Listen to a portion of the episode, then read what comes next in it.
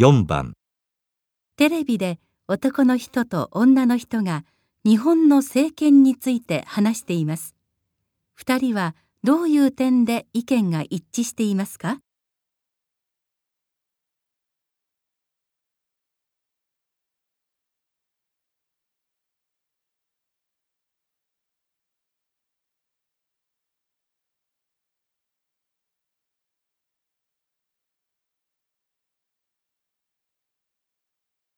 最近、毎年1年ごとに首相の顔が変わっていますね。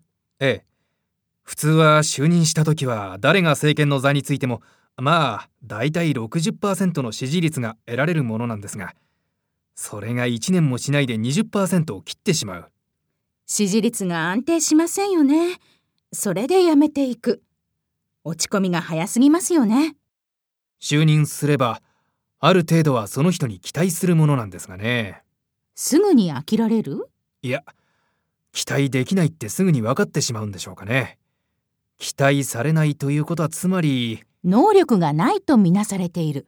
ええ選択肢がなくなっている大統領制にすればどうなんでしょうね。